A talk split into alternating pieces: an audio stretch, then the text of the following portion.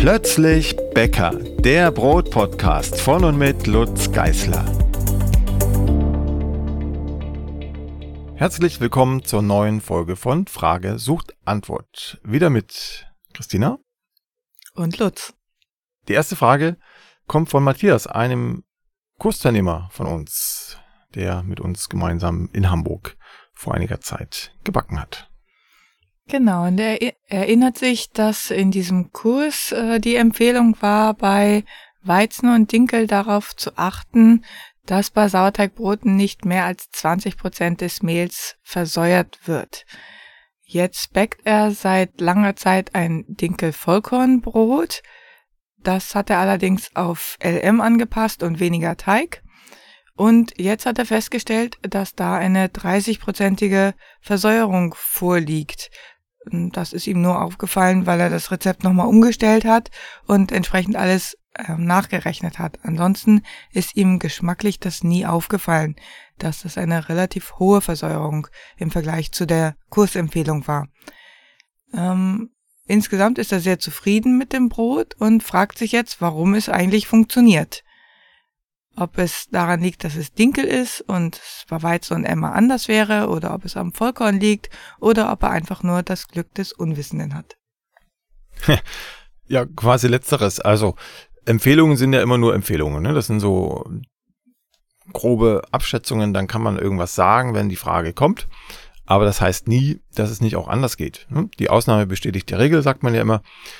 Man kann auch ein Weizenbrot mit 40, 50 Prozent versäuern, wenn, das ist jetzt wichtig, wenn man bestimmte andere Stellschrauben anzieht, die dann wiederum davor schützen, dass das Brot zu sauer wird. Und das ist ja hier äh, gegebenenfalls passiert. Also ähm, Matthias arbeitet mit einem LM, mit einem Lievito Madre, der von Haus aus schon über die Führungsart äh, sehr mild ist und entsprechend mehr äh, Versäuerung verträgt. Und äh, es wird ein relativ weicher Teig sein. Und 30 Prozent ist jetzt auch noch nicht so wild, dass man Angst vor zu viel Säure haben muss. Ne, klassisch beim San Francisco Sourdough Bread sind so 5 bis 10 Prozent Versäuerung, also 5 bis 10 Prozent des Mehles im Sauerteig. Und ähm, ja, sicherlich kann man auch auf 20 oder 30 Prozent gehen. Wenn einem das nicht zu sauer schmeckt, dann ist alles gut, denn das kommt noch dazu. Der, die sensorische Wahrnehmung von Säure ist bei jedem Menschen etwas anders. Also das Brot, was uns vielleicht zu sauer schmeckt, schmeckt Matthias überhaupt nicht sauer. Und bei anderen Broten ist es auch so. Es geht nicht nur um Weizen oder Dinkel, sondern auch um Roggen. Auch da ähm, schmeckt dem einen unser Roggenbrot zu sauer, dem anderen noch zu mild, obwohl die Versäuerung immer die gleiche ist. Bei unserem Roggenbrot sind wir meistens so bei 40 bis 50 Prozent Versäuerung. Das wäre auch so die Daumenregel für Roggen, ne? dass man, wenn man es nicht besser weiß, 50 Prozent Roggenmehl in den Sauerteig nimmt. Und bei Weizen und Dinkel haben wir damals gesagt, da hat er recht, nicht mehr als 20 Prozent. Aber das schließt nicht aus, es doch zu tun und trotzdem zufrieden zu sein mit dem Brot. Also das ist ähm, wie mit so vielen Regeln immer nur eine Empfehlung und man kann davon abweichen und es ausprobieren und sollte es auch ausprobieren, damit man was dazulernt. Die nächste Frage beziehungsweise die nächsten Fragen kommen von Markus. Markus hat vier Fragen. Seine erste Frage bezieht sich auf Krume und Kruste. Er schreibt ähm, als Überschrift weiche Kruste nach dem Backen und Gummikrume. Seine Brote sind nach dem Backprozess immer schön knusprig. Er backt auf einem Backstein, der zusätzlich durch eine Heizspirale beheizt wird. Seit geraumer Zeit hat er jedoch das Problem, dass die Kruste nach dem Abkühlen weich wird und die Krume ab und an gummiartig ist. Bei hohem Wassergehalt kann er sich vorstellen, dass ein Ausgleich von Krume und Kruste ähm, stattfindet, aber ähm, die Kruste sollte deshalb nicht gleich weich werden und ähm, er fragt sich jetzt, ob das an unzureichend langen Stock- und Stückgaren liegt. Nein, also wenn die Kruste schnell weich wird, dann hat das nichts mit den Stock- und Stückgaren zu tun, sondern tatsächlich nur damit, wie schnell die Kruste Wasser zieht. Und das kann sie, wie Markus auch schreibt, einerseits aus der Krume tun, wenn also ein sehr wasserreicher Teig verarbeitet wurde, dann wird die Kruste viel schneller weich als bei einem festen Teig. Und wenn die Raumbedingungen anders sind, als es vorher war. Also jetzt zum Beispiel in der Jahreszeit, wo es, ähm, wo die Luft eine sehr hohe Feuchte hat, dann kann die Kruste natürlich auch viel schneller weich werden als zu einer anderen Jahreszeit, wo die Luft sehr trocken ist. Das sind die zwei Möglichkeiten, die es gibt. Dem kann man ein bisschen vorbeugen durch den Backprozess. Also einerseits den Dampf rauslassen, wenn er nicht mehr gebraucht wird, also wenn der Ofentrieb vorbei ist, die Tür aufmachen. Und was noch viel wichtiger ist, die Backtemperatur und die Backzeit passend einstellen. Wenn man also eine sehr dicke, kräftige Kruste haben will, die eben nicht so schnell nachlässt, dann sollte man nach dem scharfen Anbacken den Ofen auf eine relativ niedrige Temperatur stellen und dafür etwas länger backen. Also sagen wir mal, wenn das Brot bei 250 Grad reinkommen soll und dann soll man auf 200 Grad runterdrehen und das Ganze für 45 Minuten backen, dann könnte man jetzt überlegen, na gut, backe ich trotzdem heiß an bei 250 Grad, drehe es dann aber vielleicht auf 190 oder 180 Grad runter und backe es nicht eine Dreiviertelstunde, sondern eine Stunde.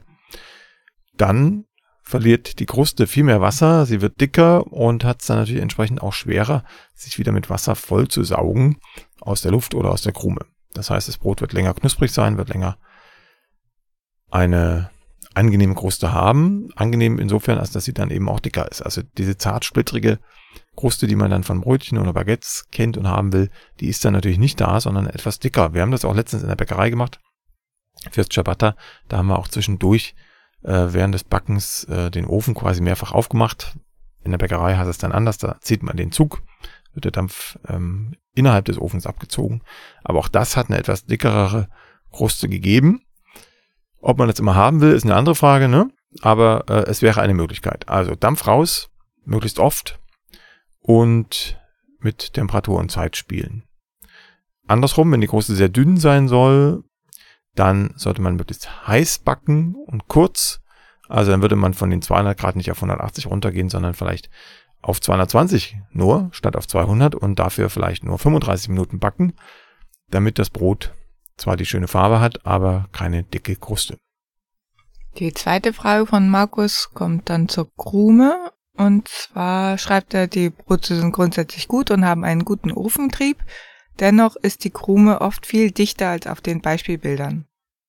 Er hat dazu einiges gelesen, Wassergehalt, Dehnen und Falten, Gärprozesse und er experimentiert jetzt mit diesen Parametern, aber es gelingt ihm nicht stabil und wiederholbar grobere Krumenstrukturen zu erreichen. Jetzt möchte er gerne einen Tipp haben, worauf er sich besonders konzentrieren sollte. Ha, das ist so ein Ding, ne? Er hat ja schon ein paar Stellschrauben aufgeschrieben und diese alle zusammen im Zaume zu halten, dass es wiederholbar grobe oder gröbere Chromstrukturen gibt, das ist schon nicht so einfach, weil doch jeden Tag irgendwas anderes ist. Ähm, wichtig ist wirklich, haben wir vorhin auch schon kurz drüber geredet, ist der Wassergehalt. Also je mehr Wasser im Teig ist, umso gröber, ähm, umso gröber ist die Grubenstruktur. Dehnen und Falten spielt nur insofern eine Rolle, als dass der Teig stabiler wird, das Teiggerüst stabiler wird und mehr Gas auffangen kann, also nicht so viel rausgeht aus dem System und der Teig auch nicht, nicht in die Breite geht, sondern schön stehen bleibt, auch beim Backen. Und die Gärprozesse, da möchte ich jetzt eher den Finger drauflegen. Also die Stückgare, insbesondere im Verhältnis zur Stockgare. Die Stockgare muss relativ lang sein im Verhältnis zur Stückgare was jetzt nicht absolut in Zeit zu messen ist, sondern wieder den Reifezustand betrifft. Also der, wenn, wenn ich eine grobe Porung haben will, eine offene Porung haben will, dann muss der Teig in der Stockgare ähm, voller Gas sein. Ich darf ihn also nicht verarbeiten, wenn da kaum Gas drin ist, sondern ich muss warten, bis da richtig viel Luft enthalten ist. Also grob über den Daumen gesagt, ist wieder so eine Grundregel, ne, mit Ausnahmen. Ähm, Teig muss sich verdoppeln in der Stockgare, also auch richtig blubberig sein. Dann forme ich ihn und zwar schonend, ohne das Gas auszudrücken und trotzdem möchte ich Spannung aufbauen. Das heißt, ich arbeite immer mit dem Teigrand, mit der Teighaut, versuche die zu spannen, aber das Innenleben muss quasi unangetastet bleiben, damit das Gas drin bleibt. Ja, und dann ist die Stückgare im Verhältnis gesehen relativ kurz, weil der Teig ja schon voller Gas ist. Und wenn ich das dann mit einer sehr knappen Gare in den Ofen gebe, dann gibt es noch einen tollen Ofentrieb und das Gas, was im Teig steckt, kann sich noch ausdehnen, ohne das Teiggerüst zu überlasten.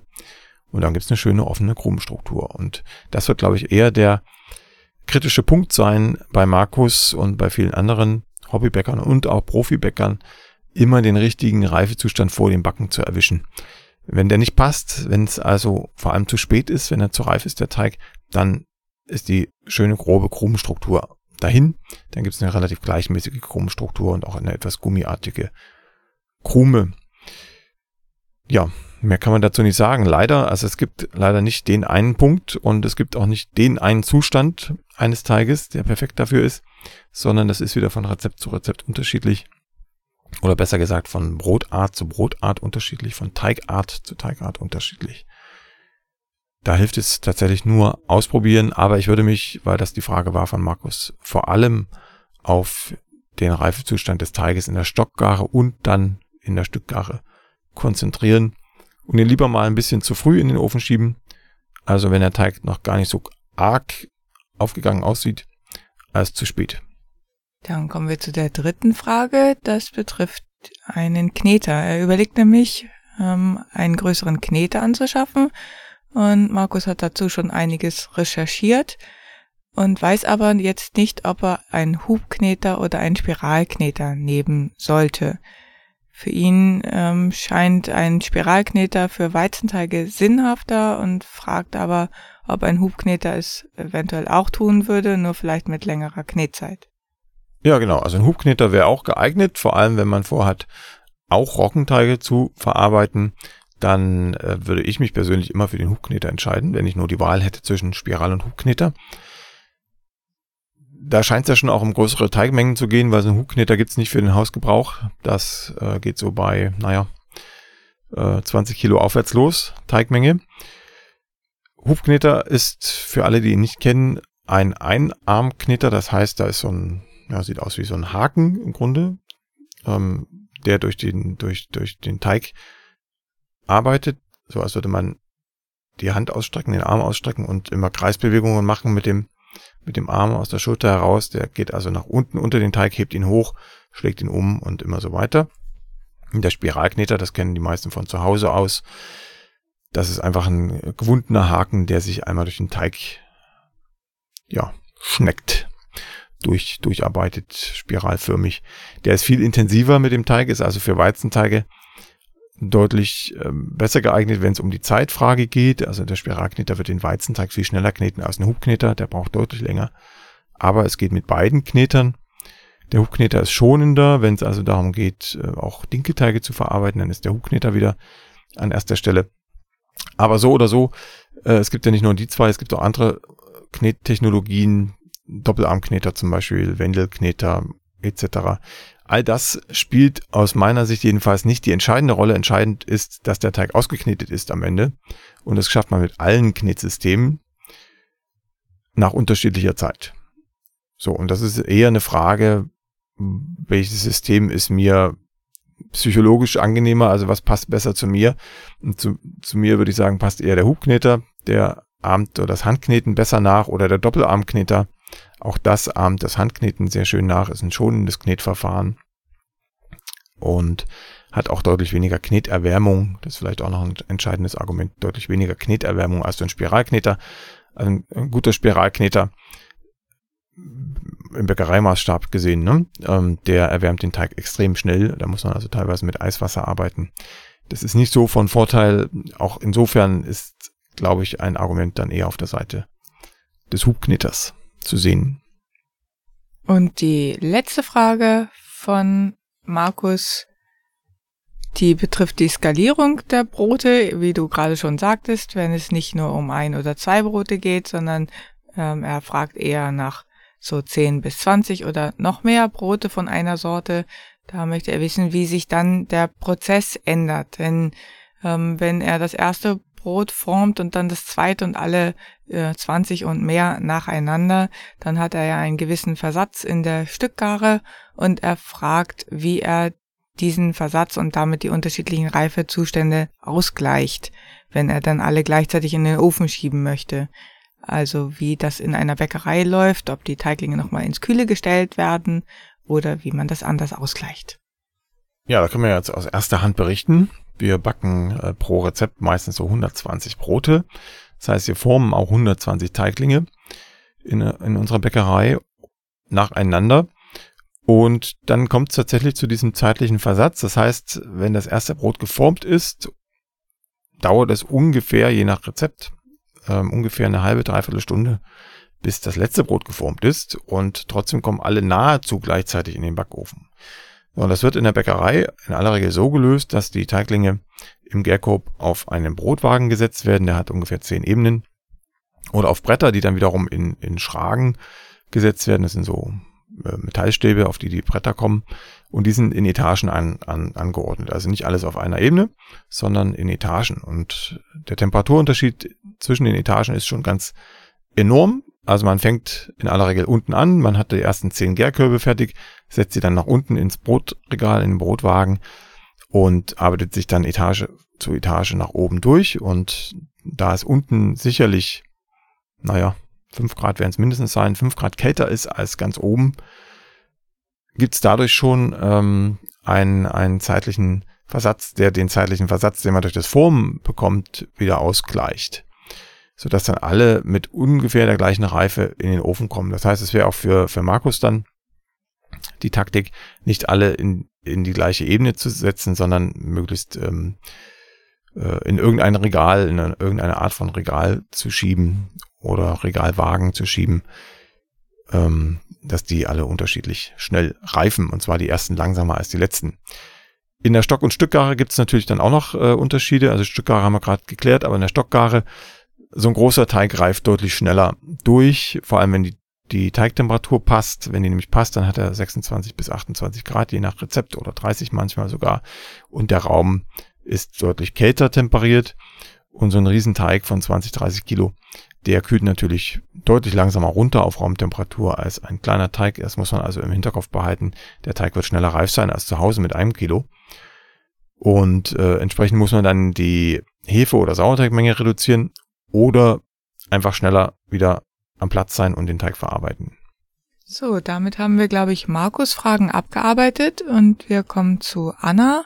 Anna hat Brötchen gebacken, mit denen sie gar nicht zufrieden war. Sie hat ein relativ einfaches Rezept genommen, also ähm, 550 Gramm Mehl mit 355 Gramm Wasser, 3 Gramm Hefe, 5 Gramm aktiven Backmalz und Salz äh, ausgeknetet und dann 15 Stunden in den Kühlschrank gestellt, daraus Brötchen rund geschliffen und dann etwas länglich gerollt und dann hat sie sie noch eine gute halbe Stunde stehen lassen und dann eingeschnitten und mit Dampf gebacken. Das Ergebnis war, dass sie nicht genug aufgegangen sind, innen leicht klebrig waren und einfach zu fest und nicht fluffig. Kleiner Hinweis vorab, ist kein Rezept von mir. Ähm, das ist ein ganz ganz einfache Lösung dahinter. Das ist die klassische Untergare. Also da ist, da kann gar nichts aufgegangen sein in den 35 Minuten nach dem Rundschleifen. In dem Rezept ist ja sehr wenig Hefe drin. Das ist positiv hervorzuheben. Das äh, ist ungefähr ein halbes Prozent Hefe, was da drin ist. Die Kühlschrankgare ist auch positiv hervorzuheben.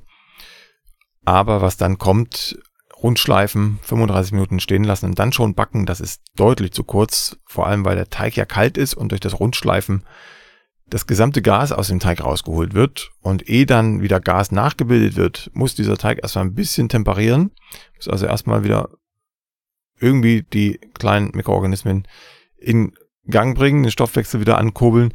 Und da würde ich jetzt ähm, mutmaßen, das dauert mal mindestens anderthalb Stunden, zwei Stunden, vielleicht sogar länger bis sich von diesen rundgeschliffenen Teigling da irgendeiner bewegt. Und 35 Minuten sind einfach zu kurz. Also da kann nichts passieren. Da ist kein Gas im Teig, das, das sich irgendwie ausdehnen kann im Backofen.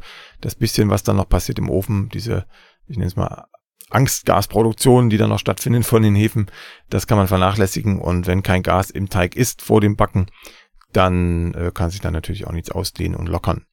Also deutlich längere Stückgare, sicherlich mal drei mal vier nehmen die 35 Minuten, dann könnte das was werden. Auf jeden Fall so lange warten, bis sich die rundgeschliffenen Teiglinge um das anderthalbfache vergrößert haben.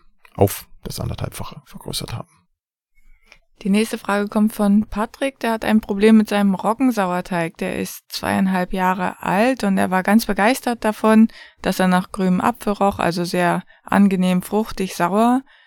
Aber dann ähm, ähm, ist der Roggensauerteig leider in den Urlaub gegangen, beziehungsweise Patrick ist in Urlaub gegangen und der Roggensauerteig musste einige Zeit ohne Auffrischen im Kühlschrank bleiben. Und äh, seitdem ist der Geruch eher scharf und leicht muffig essigsauer und an Triebkraft scheint er auch verloren zu haben, denn er hat den Eindruck, dass die Gärzeiten sich stark verlängert haben, also teilweise sogar die doppelte Zeit gegenüber früher. Der Weizensauer allerdings, ähm, der springt viel schneller an und jetzt fragt er, ob es ratsam ist, beide Anstellgüter nochmal miteinander zu vermischen und dann wieder auf Roggen und Weizen umzuzüchten oder ob es äh, vielleicht besser ist, nochmal mit Null, an, also nochmal bei Null anzufangen mit dem Roggensauerteig und den alten dann zu entsorgen. Ja, wenn, dann würde ich ihn umzüchten, also ein bisschen Weizenanstellgut mit Roggenmehl und Wasser mischen und daraus dann den Roggen sauer ziehen. Auch das wird einen gewissen Aufwand bedeuten, also ein paar Aufwaschungen brauchen, bis das in Schwung kommt, das System. Was man auch probieren könnte, Stichwort Apfel, den Roggen sauer, das Roggenanstellgut mit ein bisschen Apfelsaft zu manipulieren, also am besten Bio-Apfel ungewaschen reiben, fein reiben und dann den Saft rauspressen und den anteilig reingeben, so halb halb zum Beispiel, ne? also halb Wasser, halb Apfelsaft reingeben in diesen etwas äh, langsamen Roggensauerteig und damit auffrischen und dann sollte da wieder was passieren. Wenn der Roggensauer nicht mit Vollkornmehl gefüttert wird bei, bei der Auffrischung, dann ist auch das noch eine Idee, da mal mit Vollkornmehl nachzuhelfen. Am besten mit frisch gemahlenem Vollkornmehl eine Auffrischung zu machen. Auch das hilft in aller Regel dem Ganzen auf die Sprünge. Und wie gesagt, wenn all das nicht hilft, dann einfach umzüchten aus dem Weizensauer und ein paar Mal auffrischen, dann sollte das auch wieder funktionieren. Ob der dann natürlich noch so riecht, wie er das am Anfang getan hat, das kann ich nicht versprechen. Das liegt an den Mikroorganismen, die da drin waren und sicherlich durch diese lange Pause äh, umgekommen sein könnten und dafür haben dann andere Milchsäurebakterien übernommen. Das ist eine, ist eine Möglichkeit. Irgendwas hat sich ja offenbar geändert. Aber das sind so die drei Dinge. Ne? Also mit Apfelsaft kann man es probieren, mit frisch gepresstem oder frisch geriebenem Apfelsaft, mit äh, Vollkornmehlanteil oder dann die Umzüchtung aus einem sehr aktiven Sauerteig. Von Null anfangen würde ich erstmal ausschließen. Ich würde erstmal die anderen Varianten probieren, weil die deutlich schneller zum Ziel führen, als nochmal wirklich ohne alles, nur mit Mehl und Wasser einen neuen Sauerteig zu züchten. Frank hat auch eine Sauerteigfrage. Er hat sich das Brotbackbuch Nummer 4 gekauft und versucht jetzt einen Sauerteig von Grund auf zu ziehen. Ähm, er hat angefangen, nach der Anleitung 50 Gramm Roggenmehl und 60 Gramm Wasser zu mischen und hat das dann nach 13 Stunden durchgerührt und am zweiten Tag 50 Gramm Roggenmehl und 50 Gramm Wasser dazugegeben. Und er hat aber das Problem, dass sich nur sehr kleine Bläschen gebildet haben. Das Volumen sich aber nicht verändert hat.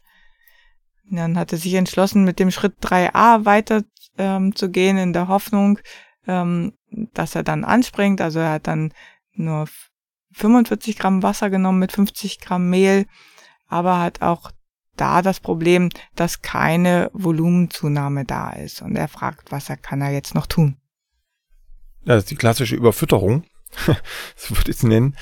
Ähm, wenn der erste Ansatz, also die ersten 50 Gramm Mehl und 50 bis 60 Gramm Wasser, sich nicht ähm, aufgeblubbert haben, also nicht größer geworden sind, keine Bläschen gebildet haben, dann ähm, auf keinen Fall weiter füttern, weil dann das ganze System einfach nur verdünnt wird. Also nehmen wir an, wir haben in diesem ersten Ansatz, weiß ich nicht, 1000 Bakterien und Pilze drin, nur als Beispiel zu sehen.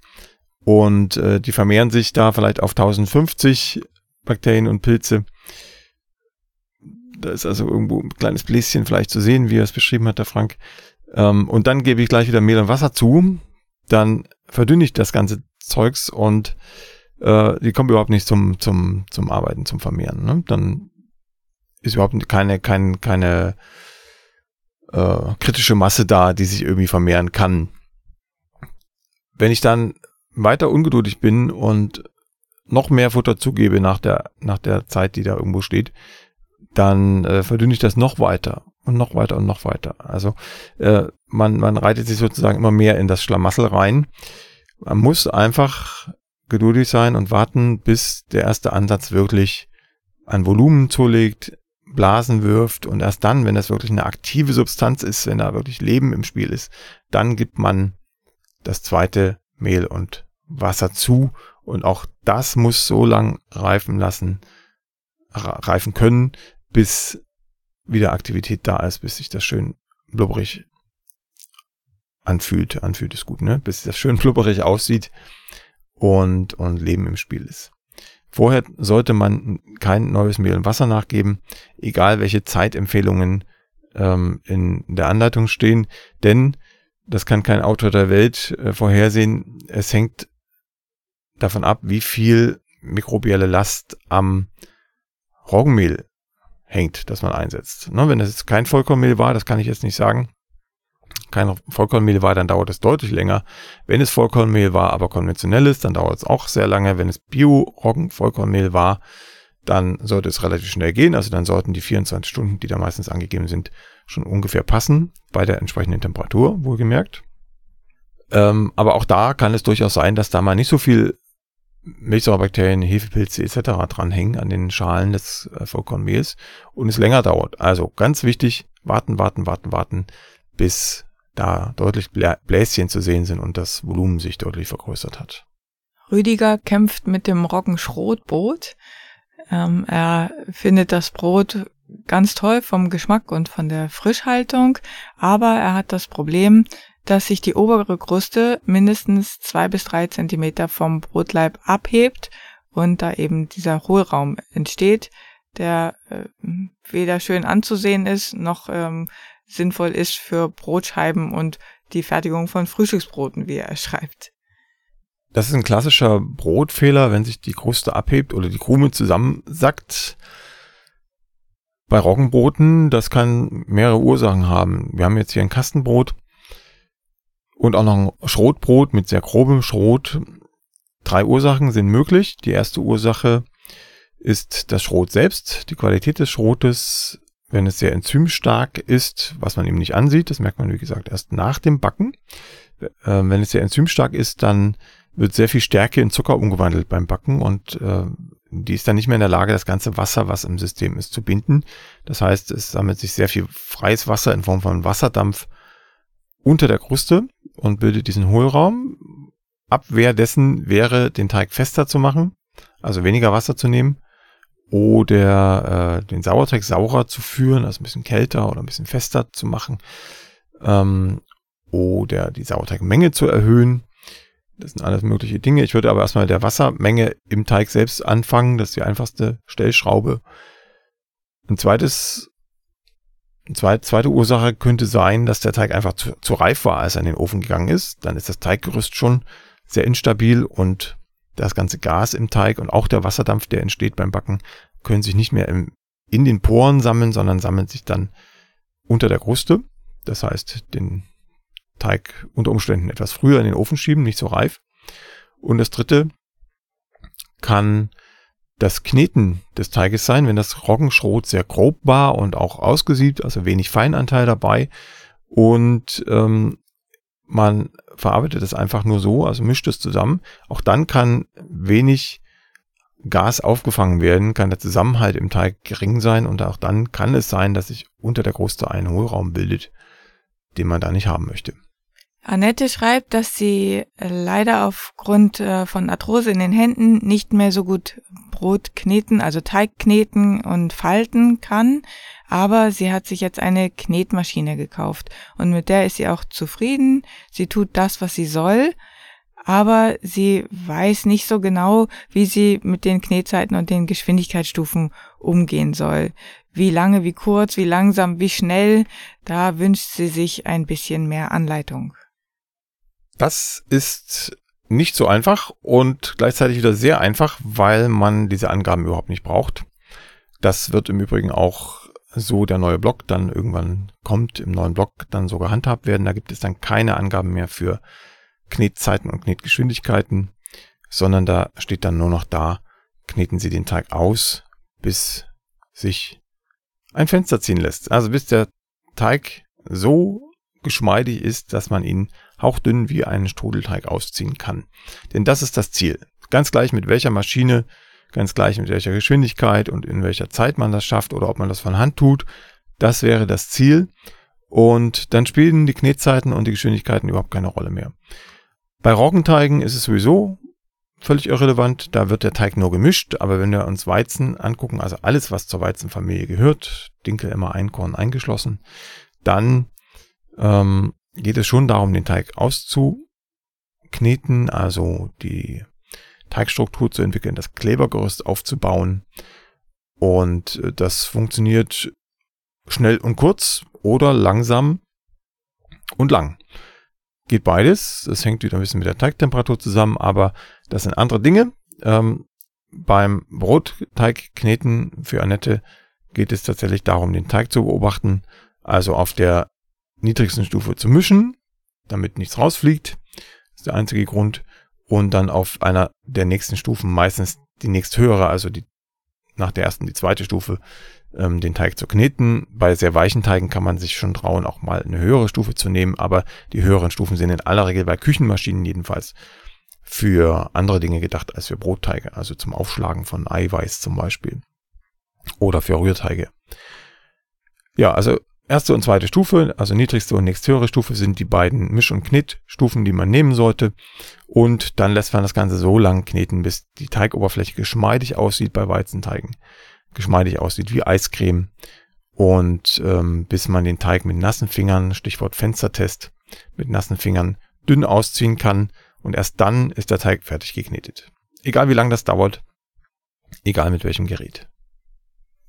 Wenn jetzt die Arthrose in den Händen den Fenstertest nicht so einfach möglich macht, dann muss man sich vielleicht wirklich mehr am Aussehen orientieren. Das ist ein bisschen schwieriger, das mit dem Aussehen zu bestimmen, aber dieser Hinweis ganz glatt und wie Eiscreme, das ist im Prinzip das, worauf man achten muss. Und manchmal, wenn man dann die Maschine aufmacht, dann macht auch der Knethaken schon den Fenstertest. Dann ähm, zieht er den Teig hoch und dann sieht man schon, wie dehnbar der ist. Also da braucht Annette dann vielleicht ein bisschen mehr Geduld, um ihr Auge so zu schulen, dass ähm, das Auge die Hand ein bisschen ersetzt. Das soll es für heute auch gewesen sein. Wir haben wieder eine halbe Stunde Fragen beantwortet. Wir hören uns in vier Wochen wieder mit den nächsten Fragen und wünschen euch bis dahin eine schöne Zeit. Bis dann. Tschüss. Die nächste Folge von Plötzlich Bäcker, dem Brot-Podcast, gibt es ganz bestimmt. Wenn du bis dahin meine Arbeit am Blog oder für diesen Podcast unterstützen möchtest, dann klicke dich auf plötzblog.de slash unterstützen. Vielen Dank.